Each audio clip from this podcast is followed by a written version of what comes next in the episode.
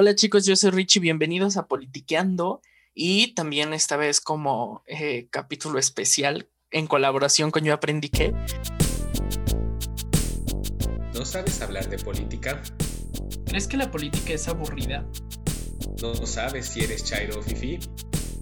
Entonces no te preocupes, este podcast es para ti. Bienvenidos a Politiqueando.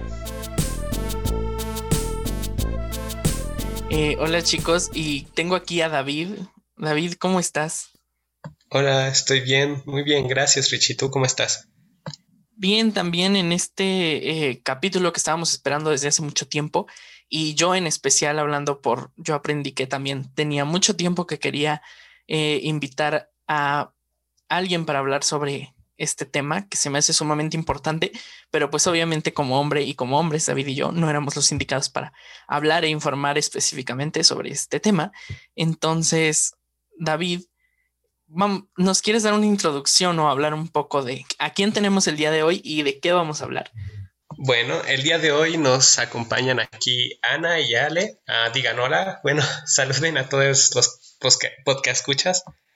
Hola, ¿cómo están? Hola. Ellas el día de hoy nos vienen a ilustrar y efectivamente iluminar nuestras mentes que están bastante ignorantes con respecto a este tema. Y pues, ¿quieren compartir acerca de ustedes? ¿Quieren decirle a quienes nos están escuchando quiénes son, qué hacen?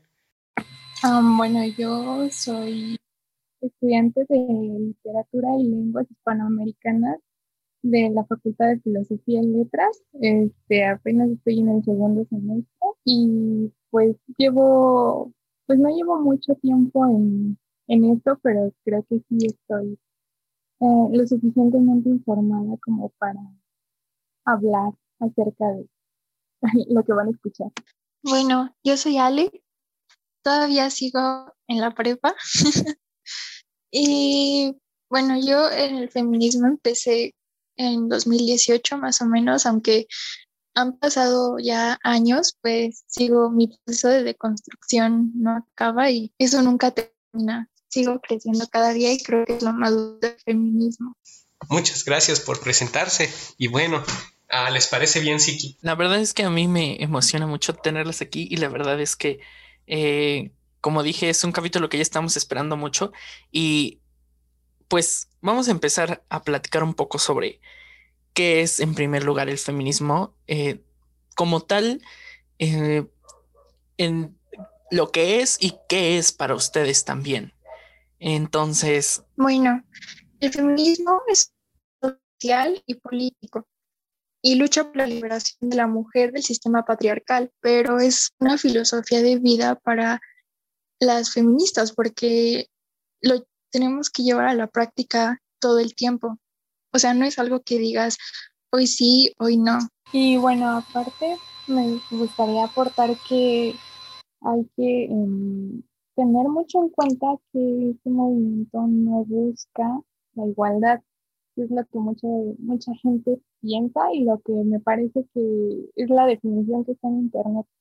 Y es, es falsa, porque no, no, no nos pueden dar cosas iguales porque tenemos necesidades distintas, entonces después de la liberación estaría la equidad como propósito. Ok, ok, Esa, esas respuestas me parecen bastante interesantes e ilustrativas, rompen bastante con la idea y el pensamiento que se suele compartir con respecto al feminismo, lo mencionado de la igualdad. Y pues ya que mencionamos esto, tenemos otra duda. Ah, ¿Hay ramas en el feminismo? ¿Cuáles son estas ramas, si es que las hay? Sí, hay ramas en el feminismo y se adaptan a las necesidades de cada grupo de mujeres. Actualmente hay muchas ramas, pero bueno, yo voy a mencionar algunas. Las que se destacan son el feminismo radical, que identifica como la raíz de la opresión de la mujer al patriarcado, el anarcofeminismo, que busca la autonomía de cada mujer y su individualidad, y el ecofeminismo, que establece una relación entre la opresión que sufre la mujer y la naturaleza como propiedad y como objeto de explotación. Y bueno, buscan una revolución antiespecista.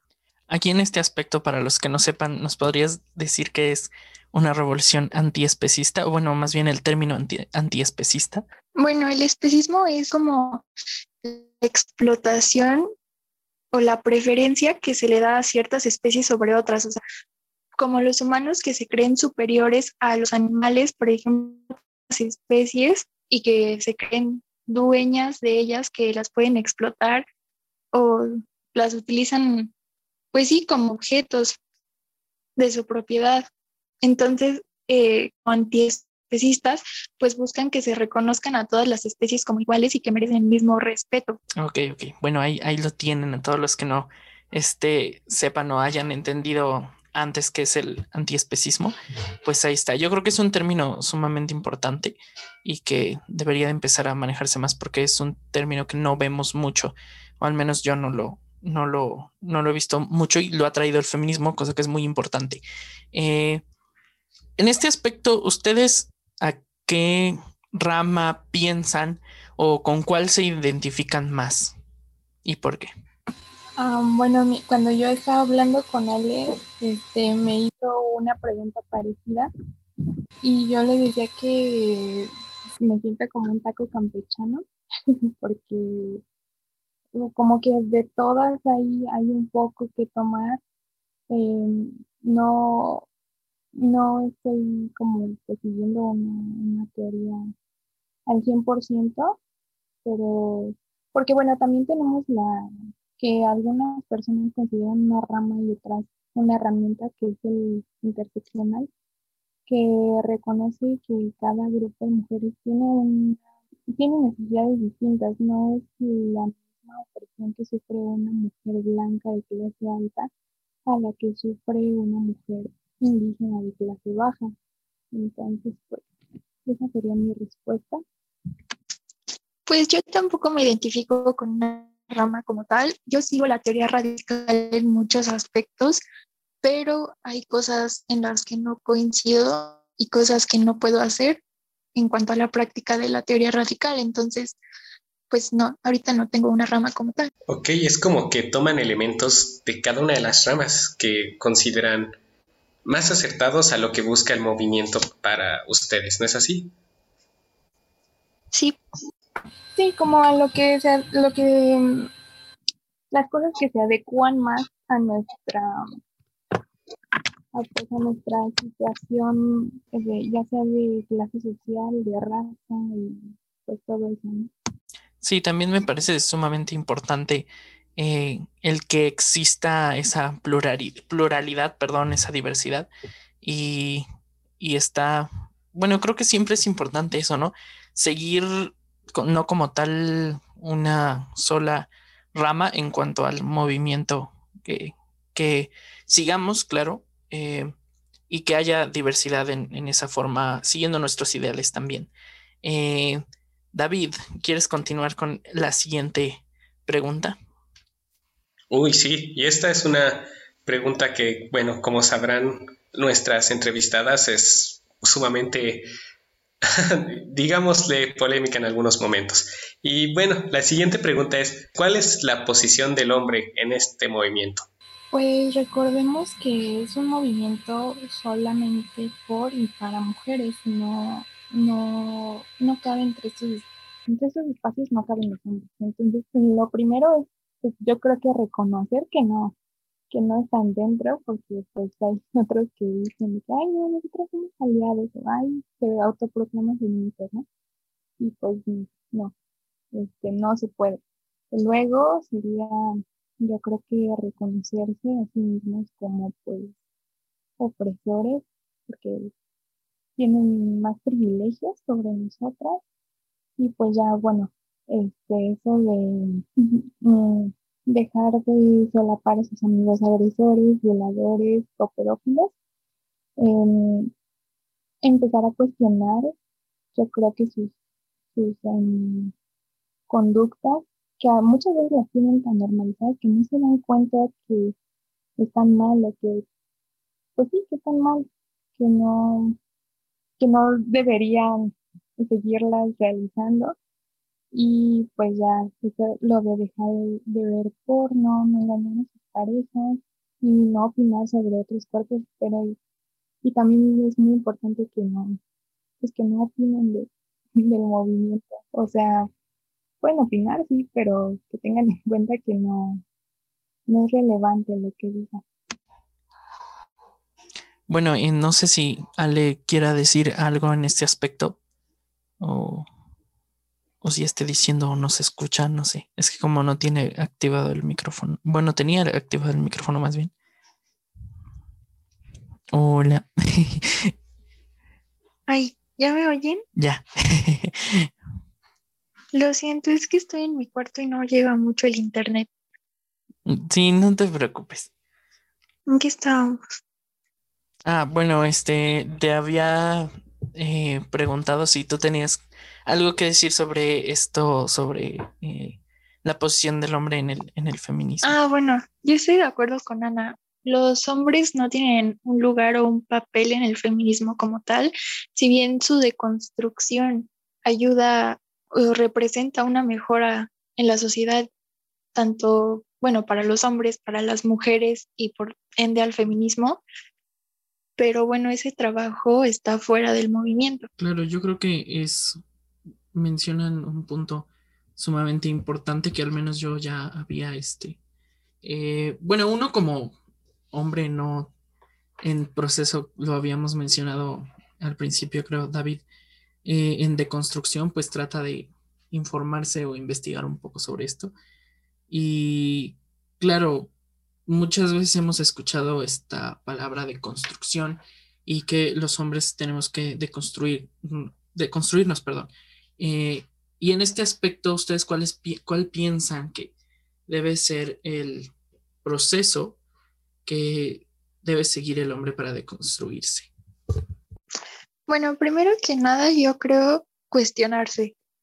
Eh, muchas veces, y creo que este 8 de marzo eh, muchas mujeres trataron de cambiar un poco la perspectiva a decirle a los hombres, cuestionense, cuestionen su machismo, cuestionen sus actitudes misóginas, cuestionen eh, a las personas que tienen a su alrededor. Y es un poco difícil porque, bueno, el sistema está hecho para que los hombres sean los privilegiados.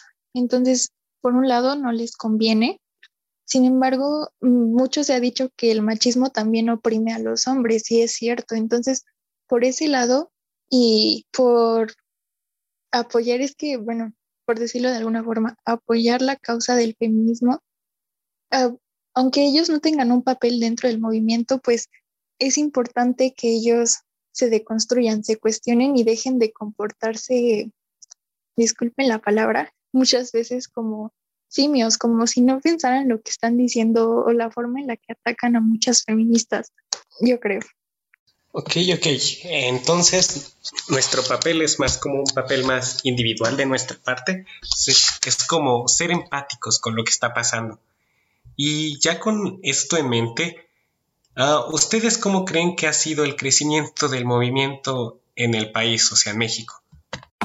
pues yo creo que en este caso las redes sociales han jugado un papel muy importante porque por medio de posts, fotografías, videos que encontramos en diversas plataformas. Es que uno, empieza a ver y pues sí, justo a cuestionarse, a empatizar con, con más mujeres, empieza a saber que no eres la única que ha sufrido en todo esto de el acoso, toda la violencia de género, em, y te das cuenta que hay más mujeres así, o sea, que casi todas nos ha pasado, que a todas, y entonces encuentras, eh, te encuentras con un movimiento que lucha por ti y por todas, entonces es cuando esto se va sumando, pero pues yo creo que como dije al principio, las redes sociales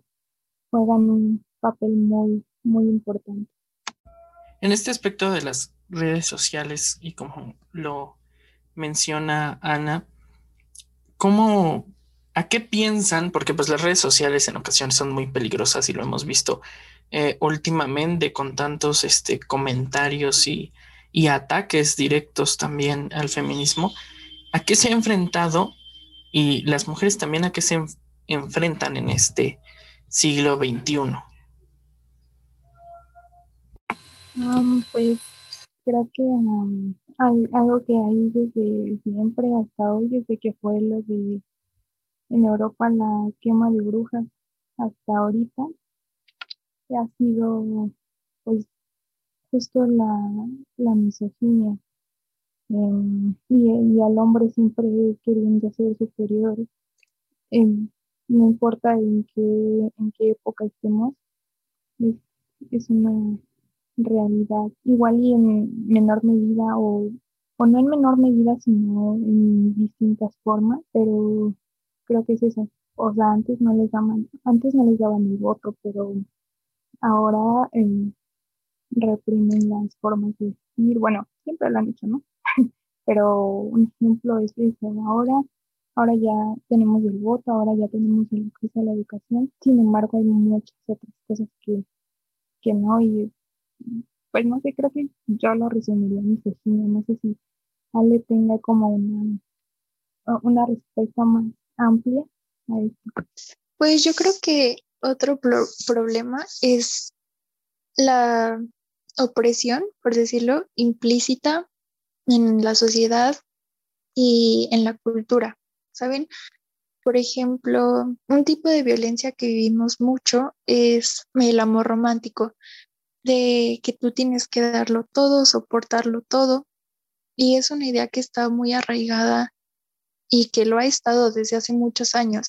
Entonces yo creo que son detalles o cosas que parecen insignificantes, pero que representan un problema real y grande. Entendemos, es como que la llegada del siglo XXI ha presentado nuevos retos que a la larga pues también han influido en, que el crecimiento, en el crecimiento del propio movimiento. Y eso me lleva a la siguiente pregunta. ¿Cuál ha sido el impacto del movimiento en los últimos dos años? Uy, bueno, yo tengo algo bien largo para esto. este, de, en el 2019, bueno, al término de este, hubo una estadística que marcaba 11 feminicidios al día aquí en México. Y al terminar, bueno, empieza en 2020, muchas mujeres, bueno, feministas principalmente alarmadas por esta cifra porque es una cifra que había superado em, las estadísticas de años anteriores. Entonces, bueno, empieza el 2020 y ocurre el, el feminicidio de Yunuen López e Isabel Castilla, el 9 y el 11 de enero respectivamente. Ellos eran activistas. Entonces, eh, rápidamente los colectivos pues empiezan a organizar para pues para hacer protestas y exigir la justicia, o sea, que no se quede impune el caso. Eh, eh, aquí en Ciudad de México. Luego, el 9 de febrero, ocurre el feminicidio de Ingrid Escamilla, que fue muy viral, que causó mucha conmoción porque en redes sociales lamentablemente se filtraron imágenes muy explícitas de, pues, de su cadáver. Em, y, y este, el 14 de febrero se le se llevan flores, cruces rojas, veladoras y pancartas para exigir justicia. Em, empiezan un meeting y eh, bueno, aquí en Ciudad de México y durante todo febrero siguieron habiendo este, manifestaciones para exigir justicia por ella. Em, y pues por el amarillismo que hubo, porque fue este caso, bueno, el feminicidio fue tratado con nulo respeto. Entonces, bueno, pues más adelante vamos a ver que esto, que de aquí salió una, una ley, pero mm, bueno, fue eso. Luego el 15 de febrero desapareció Fátima, que también fue un caso que fue muy viral porque, bueno, pues fue una niña que salió de la escuela, este, desapareció y pues mm, yo creo que muchos habrán escuchado acerca de este caso que lamentablemente también terminó en un feminicidio. Este, luego también a raíz de, de este de Fátima nace la alerta Amber exclusiva para las escuelas. Luego comienza en este, comienza marzo eh, con la creación eh, de la Comisión Especial de Seguimiento a Feminicidios de Niños y Adolescentes gracias a las protestas que hubo por Fátima y además de paros y tomas de instalaciones que hubo en diversas instituciones como la UNAM, el Politécnico y Bachilleres. Eh, además hubo como que se viralizaron más casos de pues desapariciones y así y más mujeres se van sumando y es así como llega el 8 de marzo con la marcha que se hace todos los años aquí en Ciudad de México y que fue muy sonada y viralizada por pues la iconoclasia, o sea, bueno, no sé si es porque yo no estaba informada antes, pero como que yo vi mucho más revuelo en, en, esa marcha. Este, surge también algo bien importante para el movimiento que es la canción Sin Miedo de la cantautora Vivir Quintana, que, que interpretaron ahí en el centro de la Ciudad de México ella, Mon Laferte y el Palomar, que se vuelve eh, como un himno para el movimiento. Em, un día después también llega algo, algo que yo siento pues marca mucho la diferencia y es el paro del 9 de marzo, que que fue el paro nacional de mujeres a modo de protesta que fue tomado de diversas formas, ¿no? Algunos estaban de acuerdo y otros no. Y de repente llega la pandemia. Todo se detuvo, este, al parecer, menos la violencia de género, que continuó, pues, continuó y aumentó. Aumentó muchísimo durante la cuarentena aumentaron los casos de violencia. De hecho, hace unos días eh, salió la noticia que desde que inició el confinamiento hasta ahora los feminicidios han aumentado y ahora hay 14 al día, eh, porque en los hogares eh, las parejas, los padres, los hermanos, los tíos, los primos y los abuelos también violan y violentan. El presidente cuando en una conferencia mañanera pues como que se le comentó y se le cuestionó de esto, se atrevió a decir que el 90% de estos casos eran, eran falsos y que, bueno, las denuncias que eran falsas. Luego, bueno, el 2 de junio, Marcela Alemán se ata una casilla en la CNDH para exigir justicia por su hija que fue víctima de abuso y así es como más colectivas se le unen y toman las instalaciones de la CNDH que pues actualmente es la ocupa. Eh, pues también en otros estados tomaron eh, otros colectivos las sedes de la CNDH como en muestra de apoyo y también para que se les hicieran justicia a los casos, que pues como bien sabemos muchos quedan impunes.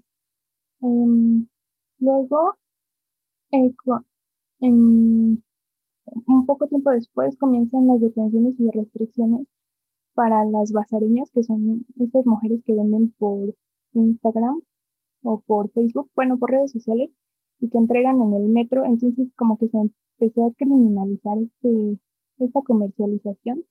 Y, y también está la toma del metro chabacano para, pues, para que deje de verse eso como un crimen.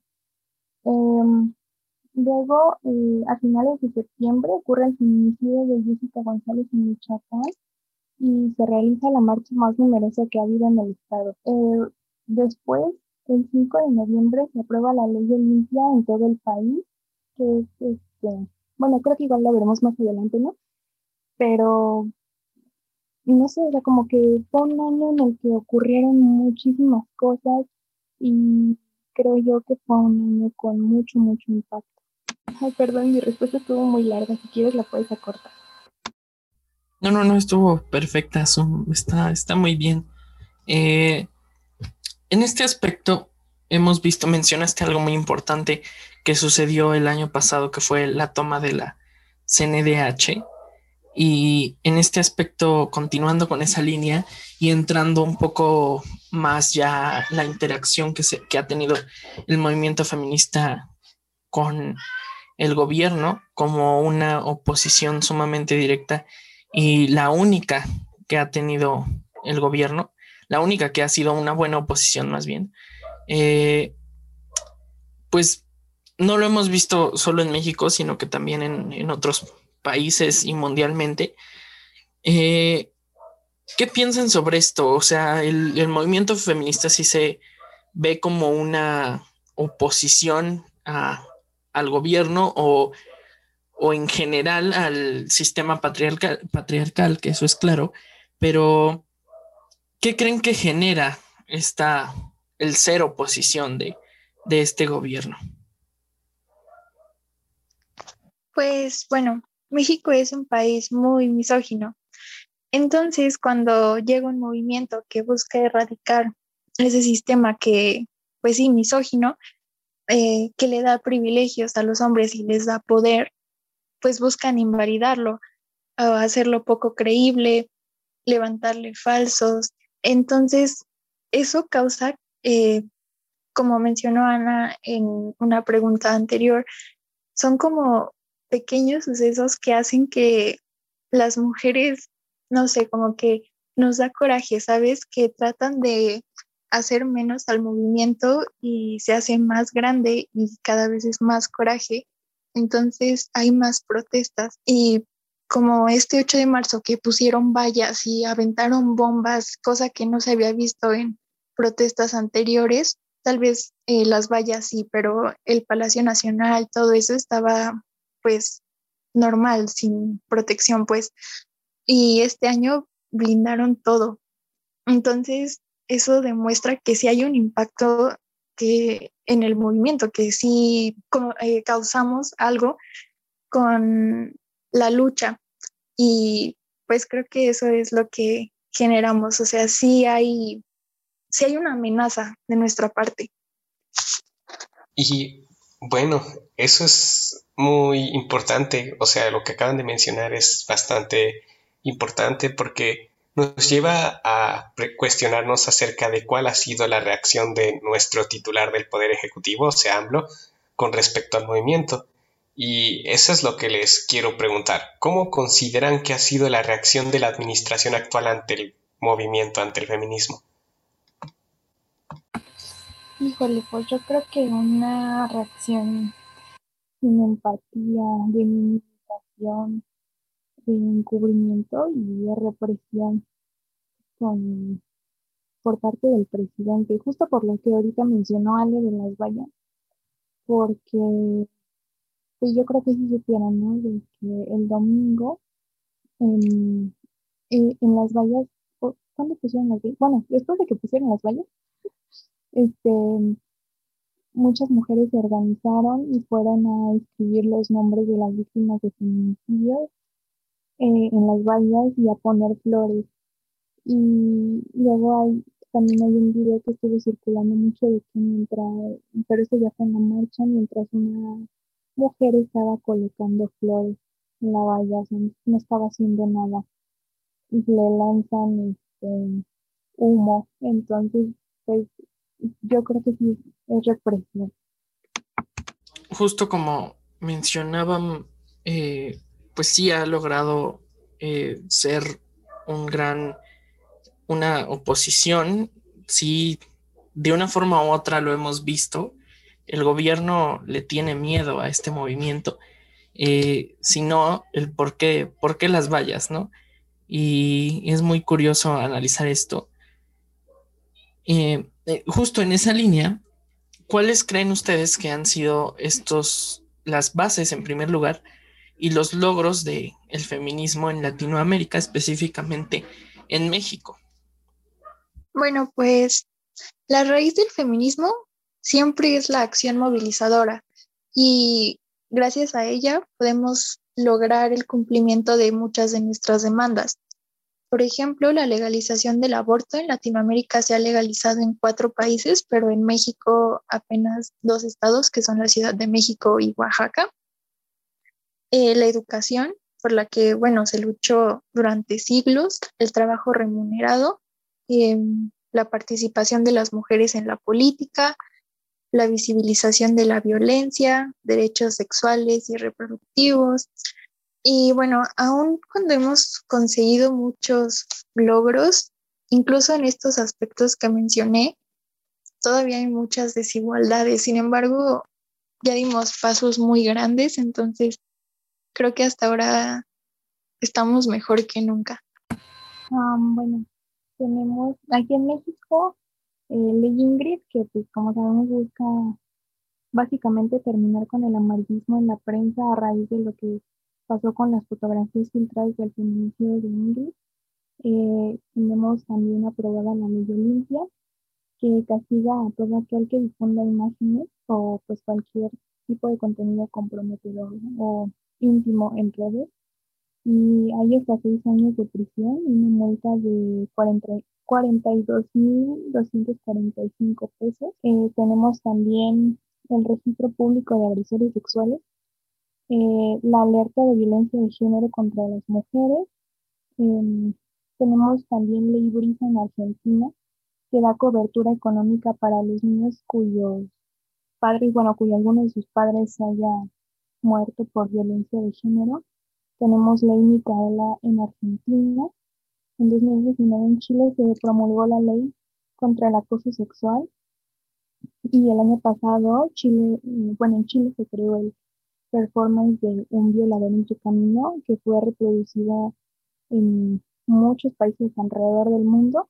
En Colombia, en 2015, por primera vez en la historia de ese país, se, tipificó el feminicidio como un delito con pena de cárcel de entre 20 y 40 años, que es un logro bien grande, porque, pues, bueno, yo siento que es un logro muy, muy grande, es importante. Luego, en Ecuador, en el 2017 se aprobó la ley orgánica para prevenir y erradicar la violencia de género. En Perú, en 2015, el Congreso aprobó la ley para prevenir y sancionar el acoso sexual en espacios públicos.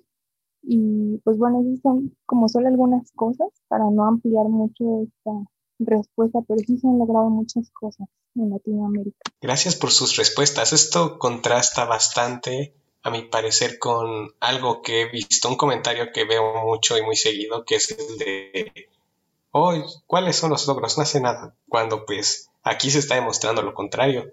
En toda Latinoamérica se han logrado muchas cosas con este movimiento. Y con esto en mente, ¿qué piensan ustedes que es lo que falta en este momento? ¿Qué es lo que eh, lo fundamental por lo que se debe luchar ahora? Bueno, yo creo, como dije antes, que lo que falta es la visibilización de las desigualdades que vivimos como mujeres que muchas veces en la sociedad parecen como si no existieran, como si no fuera realmente un problema que vivimos. En México, eh, las leyes en cuanto a materia de género yo creo que son de las mejores. Existen muchas leyes que bueno, apoyan eh, a las mujeres. Sin embargo, en la práctica, pues sabemos que quedan impunes la mayoría de los delitos de género y México es un país con una cultura muy machista. Eh, yo creo que hace falta, si bien nos han educado bajo esa cultura por muchísimos años y que está muy normalizada, yo creo que eso es lo que nos causan más problemas actualmente. Ahora, en un tema en específico del cual hemos hablado David y yo en los últimos capítulos de Yo Aprendí que y que mencionó casi al principio, creo. De politiqueando, mejor dicho. De, de politiqueando, perdón, es que pues este, es, es, que es compartido el capítulo, pero bueno, eh, justo en, en los capítulos de politiqueando es la candidatura de esta persona desagradable, como lo hemos dicho aquí, eh, Félix Salgado Macedonio, y la polémica que ha generado esto, eh, podrían explicarnos, aquí muchas veces eh, se ha mencionado en las noticias, también lo mencionamos en el capítulo creo que anterior, qué es el pacto y por qué el presidente y muchos otros hombres, hombres parecen no entenderlo. Bueno, el pacto es una regla de complicidad entre hombres y los exhorta a encubrir acciones machistas y misóginas entre ellos. Eh, esto les permite perpetuar su dominio y no les deja ver las consecuencias que tiene la violencia ejercida hacia las mujeres. Em, cuando pasó esto de Macedonio, hubo mucho activismo en redes sociales, muchas influencers y, bueno, personas en general publicaron mucho lo de presidente rompe el pacto porque, bueno, eh, el presidente López Obrador ignoró la mayoría de las protestas y en las mañaneras, cuando le preguntaron sobre el tema, dijo, ya, chole con ese tema y no mencionó nada al respecto del candidato. Esto, bueno, se construye a lo largo de toda la vida, ¿saben? Desde chiquitos los hombres se encubren los unos a los otros y de cierta manera, pues creo que si te lo arraigaron, es una conducta arraigada desde pequeño, entonces obviamente tal vez de un día para otro no, o sea, cueste trabajo em, captarlo y más cuando, bueno, Macedonio era una persona de su partido, era su candidato y así. Entonces, bueno, y más cuando fue el, grupo feminista quien le pidió que rompiera el pacto y él está totalmente en contra, pues no podíamos esperar mucho de él, pero sí es una actitud que debe cambiar. Entonces, ah, es como que algo que es de lo que ustedes mencionaron anteriormente, ¿no es así? Algo que desde, desde años atrás ya se ha normalizado tanto que para muchos les mueve la canica, supongo. Así que, bueno, mejor dicho, ni se dan cuenta de este error. Y pues es parte nuestra, digamos así, de lo, es de nuestro proceso de deconstrucción. Debemos de empezar a romper este pacto. Y bueno, ahora la siguiente pregunta, eh, continuando con la línea de la deconstrucción, nosotros fuimos muy conscientes de lo que hizo Samuel García, por ejemplo, en la en la videollamada con su esposa Mariana que pues le dijo así de, no, estás enseñando mucha pierna y básicamente la obligó a guardar pues algo muy simple que no debería ni siquiera decirse, o sea, ella está en su derecho de, de expresarse como quiere en las redes sociales. Y esto nos lleva a una, línea, a una pregunta que tenemos muy, pero muy arraigada Rich y yo y que queremos expresar. Mm, ¿Cómo podemos hacer que personas misóginas o machistas o personas con antecedentes como Félix Salgado Macedonio no tengan más poder? Ah, bueno, o sea, bueno, ¿cómo hacer que, cómo no, cómo dejar de perpetuar, como pues, digamos, la fama el poder de políticos así como mencionaba Samuel García. Pues, y yo digo que, yo sigo diciendo que las redes sociales son muy, muy influyentes y creo que no hay que darle vista a los TikToks que hace con su esposa Mariana.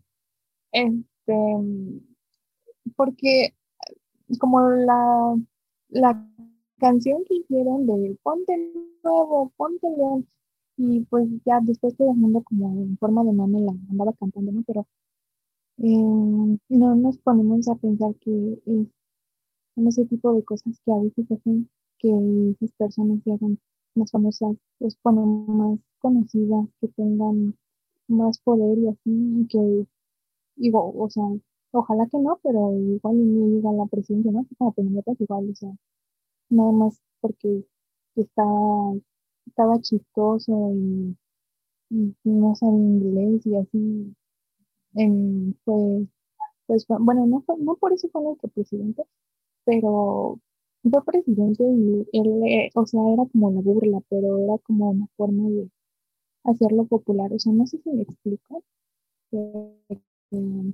Creo que no dar vistas en sus redes es algo importante para no perpetuar esto. Justo también en este aspecto hemos visto algo que ha sido sumamente indignante, al menos para, para mí también creo para David, eh, que es cómo los partidos políticos se han colgado de los movimientos y últimamente más del feminismo diciendo, eh, por decir el PAN, bueno, creo que era el PRI, este, el partido más feminista de México, eh, y cosas así terriblemente horribles, porque pues sabemos que no, ¿no? Sabemos que no lo han hecho en el periodo que han tenido, han pues pisoteado a todos estos movimientos y no les han dado su lugar en la historia como se lo merecen y como se lo han ganado. Entonces, ¿cómo podemos dejar de darles cobertura a estos partidos políticos que se cuelgan de los movimientos? ¿Qué podría hacerse, eh, pues, desde lo que respecta a cada persona o a cada quien, no? Ah, pues yo creo que investigando, investigando bien sus propuestas, viendo sus posturas reales y pues es que no se puede hacer mucho, la verdad. Este, yo creo que sobre todo nunca confiar en ellos, pues porque yo siento la verdad que no me tiene Pero, o sea, no sé yo creo que Ale tiene una respuesta mejor. Pues sí, como dice Richie, por ejemplo, el PAN ahorita está diciendo que es un partido feminista que está del lado de las mujeres, cuando todos sabemos que es el partido más conservador. Entonces, em, pues yo creo que como partido político siempre se van a intentar ganar a la gente. Sin embargo, pues la gente tiene que conocer al partido y ya los conocemos. Entonces, aunque tal vez nunca se van a dejar de colgar de los movimientos, en este caso el feminismo, porque es lo que está a tope ahorita, pues no van a votar por ellos. Y bueno, como, mencionas, el PAN feminista cuando pues es pro vida. Y me pareció muy gracioso una publicación en Twitter en el que anularon totalmente la exigencia de aborto legal y gratuito, o sea, el partido. Y vi que, que varias personas del movimiento, varias mujeres del movimiento empezaron a comentarles como de, oh, te faltó esto. fue una imagen muy graciosa, si me preguntan a mí, porque demostraron la hipocresía de ese partido. Y esto, hablando de partidos políticos, nos lleva a la última, y creo que una pregunta muy curiosa y que muchos han de tener. ¿Ustedes consideran que es necesario formar un partido feminista actualmente? Pues yo alguna vez leí que eh, el feminismo nunca va a estar de la mano con el Estado y pues creo que nunca va a existir la posibilidad de un cambio a favor de las mujeres cuya iniciativa sea tomada por el gobierno, por algún partido político, o sea, que sea su iniciativa de ellos, sino por presión, por las marchas, las manifestaciones, a menos que gobernase una mujer con estas ideas revolucionarias, porque ¿cómo nos van a proteger a las mujeres de la violencia machista si los violadores y sus encubridores están en el poder? Y bueno, yo quisiera hacer una última pregunta. Bueno, no una pregunta, sino pedirles un, comentario final, un comentario eh, y tal vez no tanto un comentario, sino una reflexión o algo así. Para todas las personas eh, que pues siempre em, atacan al feminismo, este, hablan mal o, o simple y sencillamente no saben qué es, qué podrían decirles a ustedes en primer lugar a estas personas que son, no sé si escépticas, ignorantes o, o simple y sencillamente no están acercadas a, al tema, ¿qué les podrían decir a ellas y qué les podrían decir pues a sus hermanas, a sus compañeras eh, que pues luchan, ¿no? Por sus derechos y todo esto. Entonces, me gustaría que para finalizar cada una diera, diera un mensaje, por favor.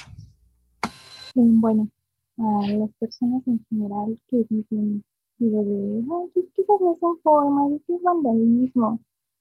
Eh, quiero decirles que, pues si leyeran un poquito de historia, se darían cuenta de que la primera ola, o luego dicen de que, ay, no, feminismo desde antes, ya consiguieron el voto, ya no sé qué, pero la primera ola del feminismo aquí en México fue, fue anarcofeminista, lo que quiere decir que Siempre hicieron iconoclasia para manifestarse. Aquí las mujeres del voto no lo tuvimos, por favor. La educación ni nada de lo que tenemos ahorita nada se ha pedido por favor. Entonces, pues aparte de que tengan en cuenta, ¿no? Que se han hecho muchísimas, muchísimas em, tipos de manifestaciones y no y se burlan o no las toman en cuenta, nadie se entera. Entonces, yo creo que sí son formas. Y pues a mis compañeras quiero agradecerles muchísimo por ser tan valientes, por, por, pues por ser tan valientes en la lucha, porque no, no es algo fácil vivir en contra de, de todo un sistema y que gracias a todas ustedes hoy yo puedo estudiar, hoy puedo decidir con quién compartir mi vida, hoy puedo hacer muchas cosas que sin ustedes no podría y las admiro muchísimo. Bueno, yo a las personas que están alejadas del feminismo, pues las invito a que se acerquen a las mujeres. Es un movimiento muy especial que, bueno, personalmente a mí me cambió la vida y la mejoró en muchísimos aspectos. Eh, mejoró mi relación conmigo misma y con mi entorno. Entonces es difícil abrir los ojos y es doloroso y conforme más te cuestionas, más descubres cosas y te das cuenta que todo en esta vida está mal, literalmente. Sin embargo, es un proceso de conocimiento y autoconocimiento también mágico, diría yo, es muy bonito. Y si alguna vez van a una marcha, por ejemplo, wow, o sea, gritar tantas mujeres, ver a tantas personas luchando por su vida, por sus derechos, por sus intereses, es algo indescriptible, de verdad, emocionante. Em, entonces, cada persona tiene su forma de luchar y de protestar y eso es aceptable. Hay quienes deciden salir a la calle a gritar, a derrumbar cosas y si esa es su forma y es la forma de ser escuchadas, está bien. Hay quienes lo hacen por medio del arte. En fin, el feminismo es un movimiento muy amplio y muy, muy bonito. Entonces, de verdad, acérquense. Y si son hombres, creo que lo mejor es cuestionarse y explicarles o hacerles entender sus dudas sobre el movimiento.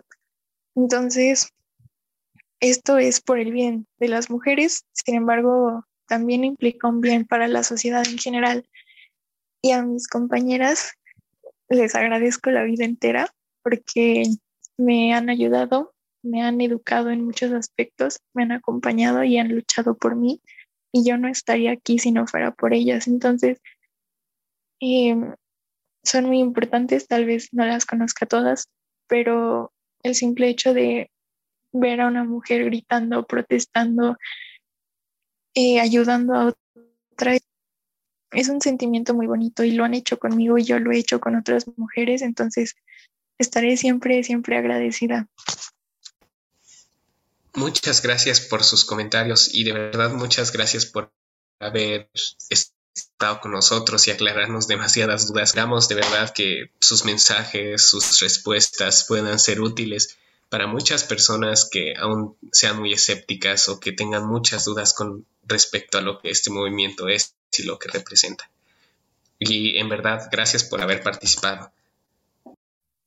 Sí, muchas gracias, chicas. En verdad que nos han este, hecho, bueno, por lo menos a mí, reflexionar mucho, pensar y gracias por sus bellos mensajes de al final. Yo espero que en verdad poco a poco sé y espero que va a ir cambiando la situación en cuanto a eh, el, la reflexión que provoca el feminismo en la gente.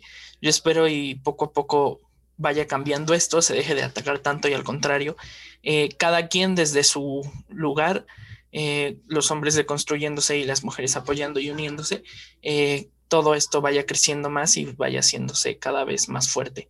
Les agradezco por haber estado aquí y en verdad, este, pues yo creo que va a ayudar a muchas personas a acercarse y a informarse sobre esto. no sé si quieran decir algo, este, ya para terminar. Pues nada más que, pues gracias a ustedes por, pues, por la invitación. Mm, gracias. Sí, gracias por la confianza, de verdad. Me hizo muy feliz que me tomaran en cuenta. Gracias a ustedes, saben que cuando eh, puedan y este quieran hablar de algo también eh, pueden decirnos si saben que tanto de Politiqueando y yo aprendí que para toda nuestra audiencia e invitados eh, están los micrófonos abiertos. bueno, yo en primer lugar quiero agradecer a el público de Yo aprendí que por haber escuchado esta bella conversación que tuvimos con nuestras amigas, con David también. Y pues a David le toca eh, agradecer y despedirse del público de Politiqueando. Muchas, muchas gracias, público de Politiqueando. Recuerden, les queremos mucho y de verdad les agradecemos por escuchar esto. Agradecemos eh, el esfuerzo que dan para escuchar y también esperemos que les estén gustando bastante nuestros programas. Recuerden seguirnos en nuestras redes sociales de arroba en Instagram y en New Jack en Facebook. Así que de verdad, muchas gracias por todo. Muchas gracias a nuestras invitadas y gracias a Rich. Nos vemos en la próxima. Sí, también rápido recordar la, eh, el Instagram de Yo Aprendí Que, yo punto aprendí que. Y pues ya saben que ahí pueden encontrar toda la información de los podcasts y los proyectos. Gracias David, gracias chicas. Nos vemos hasta el siguiente capítulo de Yo Aprendí Que y de Politiqueando. Adiós. Bye. Nombre, unos genios. Ponte nuevo, Nuevo León. Haya sido como haya sido. A ver, que hay mucha ignorancia del expresidente, la verdad. Me canso ganso.